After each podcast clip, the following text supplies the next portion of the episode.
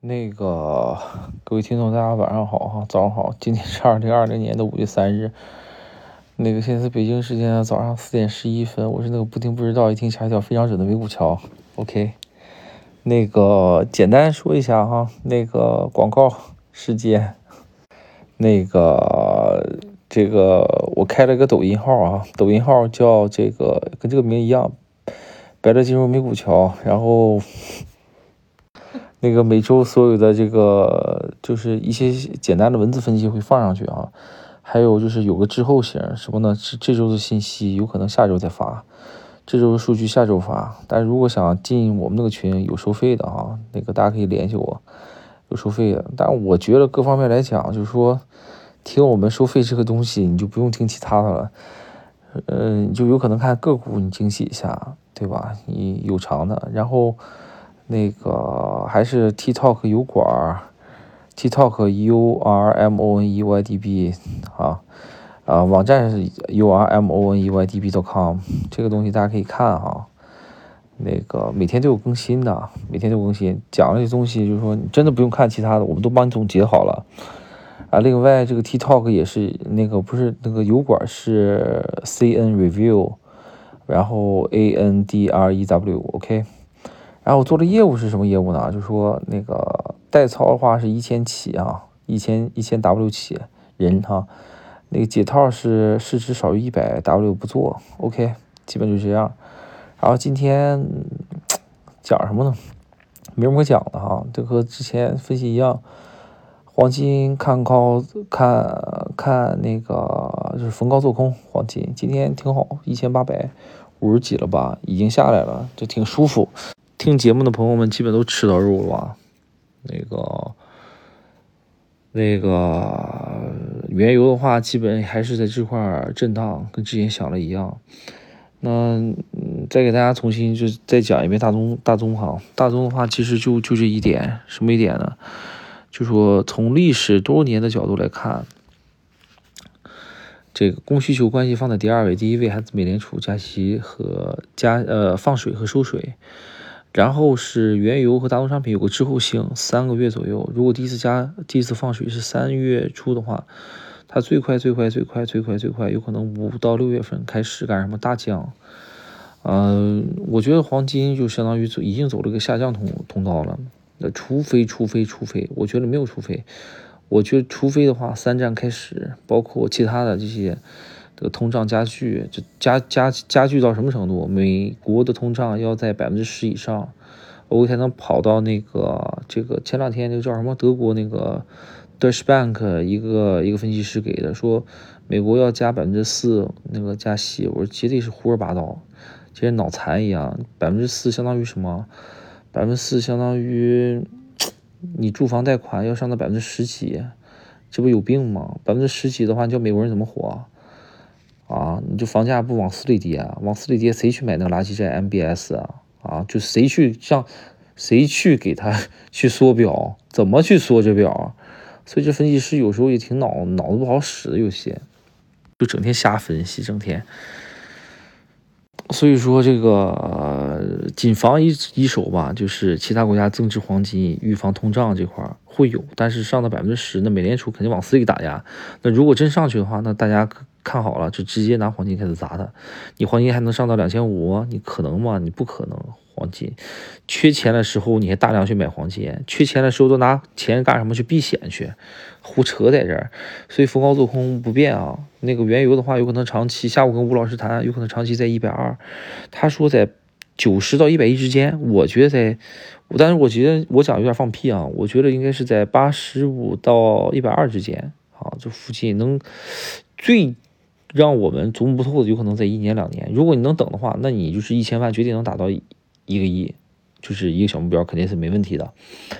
这就是原油是肯定会下来的，就相当打通胀的话，两年之内肯定给它打下去。如果打狠的话，能打到四十块钱，就相当于现在是一百一、一百二，能打到四十。但是这个是个，这我觉得美联储不敢这么打。你往死里干的话，你这个很容易让自己崩盘的。你加息加的特别猛的话，很容易让自己崩盘的。这个他也不敢加息特别猛，所以说这次的话，你看盘后它已经就涨回去了。这个美股真是。大家可以听我讲，那时候我是上周一跑的嘛，上周一跟大家讲，我我不赚最后一个铜板，这是我的一个秘密，我这是我一个一个一个就是不是秘密，怎么就是早上不说话了，反正我不赚最后一个铜板啊。基本上他愿怎么玩怎么玩，所以说周一我就跑了。如果没跑的朋友，又得交这个费用、库存费那个费用，拿 CFD 或者拿其他玩朋友们又得交这个。期货倒无所谓，但是我觉得没有必要浪费时间，对吧？它大跌的话那更好，我直接抄底。但目前来看，盘中的话大跌，盘尾的话往上涨的话，其实我觉得还是一个加息很温和，五十个基点跑不了，但是下一次有可能跑七十五个基点。七十五个起点的话，有可能再往下下一下，探一探，探到一万二，我觉得有点难。今天主要是美联储的这个美国的国债利息从百分之三又降下来了，我觉得蛮不错了。它上升的话就上去呗，就是股美股上升，美股下降它就下来呗，对不对？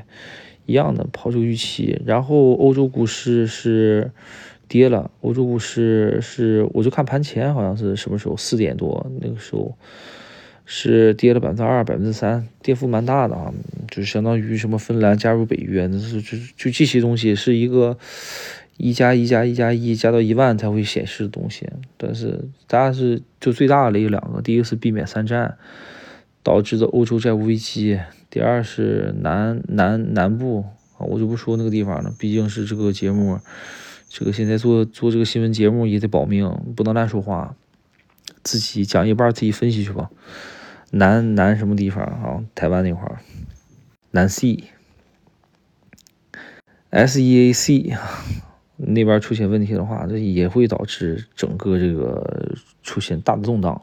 所以目前来看，你别说你们，我也懵啊，我也不知道怎么去做。但是大体来讲，就是说这个只要是缩水，就一百块钱，几百块钱，对吧？你多养了个小三儿，你这一百万多养小三儿，你这多养小三儿，你这怎么办？你得你得。你得拿钱养他呀？那别人你分多个人多一个多一个和尚喝粥，那别人得少分少分一一个羹啊？那怎么办？就相当于美联储从三十万亿要降到二十九万亿、二十八万亿，你钱从哪来？你这得出啊，对吧？而且疫情，大家看疫情疫情期间上涨的股票都下来了，跟我想的一样。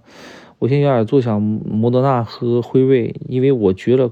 我现在是这么觉得哈，如果不是这个特别强势、特别不能怎么样的股票哈，就是老就是老牌劲旅这些，就包括特那个苹果我都不看好它。我告诉你们，苹果我都想看空的，只是它太太强了。你看空它，你没有什么大利润，我看看它干嘛？呃，对吧？你这个只要是估值高的话，都可以做空的，你不用想。而且垃圾真真垃圾股票，那个这个看今天。白今天那个盘中的话，苹果这些都往下跌，就是某某东方大国的几个股票往上涨，这个 就有点臭不要脸了，就有点真的有点臭不要脸。就是看疫情自己不动吗？我就觉得明天搞不好轰一下给你全砸下来，弄死你们，叫你们这个过节过节过不好，他能干出这事儿。但很多人说美联储会不会把中那个怎么怎么打？他不会的，调平稳过渡。你没看他最近话都没讲吗？弄都没弄了吗，对吧？而且这个佩洛西去了那个哪？去了乌克兰，本来要去那个弯弯的，没去。他病好了，他本来有这个计划，他不去了，又去乌克兰。那肯定是乌克兰那边最重要，对不对？那个局势最重要，他在搓火扬沙子，要不然这么快结束了，那哪行？应该是越来越激烈，这样才能大量资本往回收。这个东西就跟啊，就没什么，没什么可讲的啊。今天基本都在预料之内，这个星期不做就是对的，呵呵。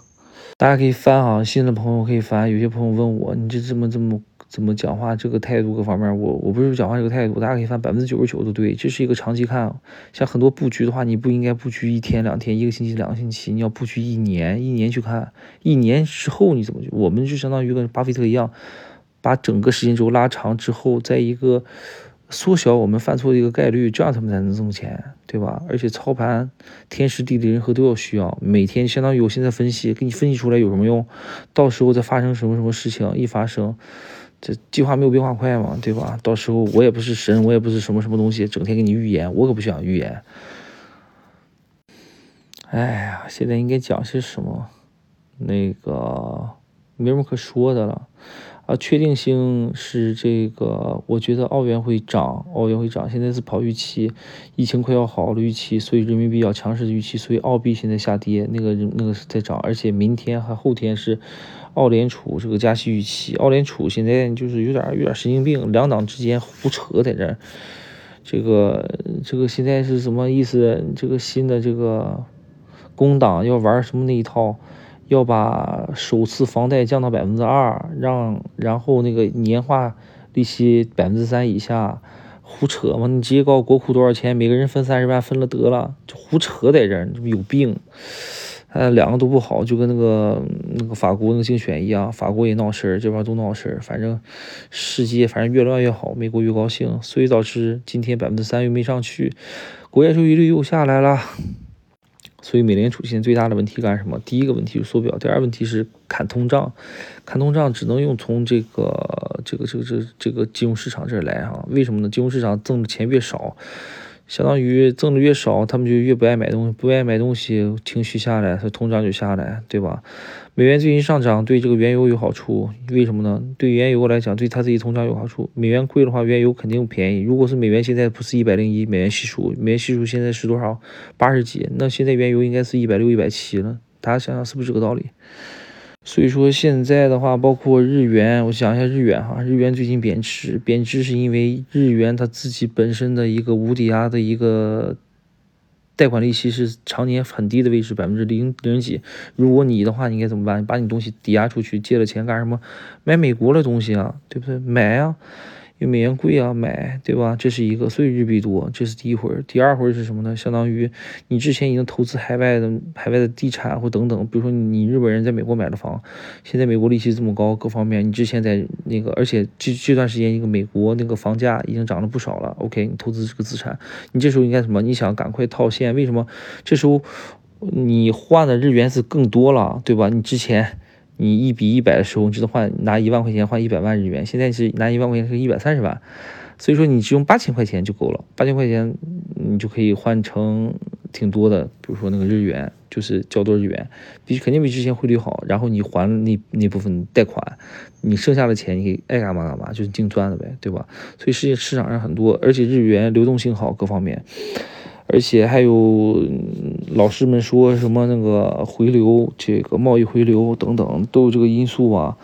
而且怎么讲，就包括东方某大国降息，他已经给你讲好了，就相当于肯一开始相当于给你告诉你了，某行说禁止个人外汇买卖，就是炒汇，不是个人外汇买卖是结算，结算都可以，但是就是炒汇这个就禁止你，因为知道有些这个信息分出去，肯定有人这么干。对吧？长期，而且这个东西不是短期，是长期的。大家没有必要是紧盯那个一比六点四、一比六点七、一比六点八、一一比七，就是也不是那么神奇。之前是二零一八年是一点一比七点几吧，一比七点二、一点七点三，就这很正常一个数字。呃，扩大我们出口，而且日币如果这么跌，打个比方，那你为了就是呃缓解这个出口。这个压力，对吧？日本就给你抢市场，这个越南给你抢市场，C U 给你抢市场，那你怎么办？那你肯定自己也得抢啊，对吧？你下降不一定是坏事儿，这个、这个、这个、这个制造业现在内卷，亚亚洲内卷特别严重，所以说降点也不一定是坏事，是好事。我个人是这么觉得哈。所以说这个，而且现在是玩内循环这一套，这里外里就是关起门自己打，你想出出不去，你想进进不来，对不对？就就这么来呗，呃，更多细致的点我已经放在那个某音里了。某音就叫百乐金融美股桥，就跟我这个名字一样，大家可以一起看啊。这个东西不讲了，就是日元和就大大势来讲各方面，我不太相信这个这个国内这个股市会暴跌，不太就是你就。留着母鸡好下蛋啊，它不能一下给你玩完啊！美国一次一次性给你干干完它干残它不可能。还是之前大家去想，真的很多人刚之前我跟大家讲那个东西，大家没考虑。那我们就说你我打服你打服我了，打服我了，我现在不叫不叫东方某大国了，我就改改成美国，你敢不敢要我？十四亿人他就是打服了，我钱都给你，你敢要我吗？他都不敢要。你敢要行了，有个华人的总统肯定选上了，民主制嘛，对吧？民主，我十四亿人比你这两三亿人多吧？我每个人投我是是不是人？我就美国总统现在是中国人，所以说这胡扯，他只能是抑制你，相当于泡沫输出你，但是得让你活着，不能让你喘不上气儿。但是如果这个东西倒了，下一个人谁是谁？就是即将崛起的印度，这最起码给他留个十年二十年，就是发展本国经济吧。还有这个越南各方面，大家去商讨。我觉得越南这东西，跟大家讲，就是说这就是一个大的趋势，一个环境的问题。大家可以讲什么？贸易顺差是不是等于贸易逆差？就是个零和游戏。你挣的钱是不是就是我赔的钱？对不对？就相当于很简单，你挣了美国的钱，那美国是不是得赔你钱？是不是就这么一个关系呗？再讲的话，一共三十万亿，那时候是要发展经济，从十几万亿干到三十几万亿，那时候是。东方母大国正好赶上这个时候了，自己也印了几万亿，对不对？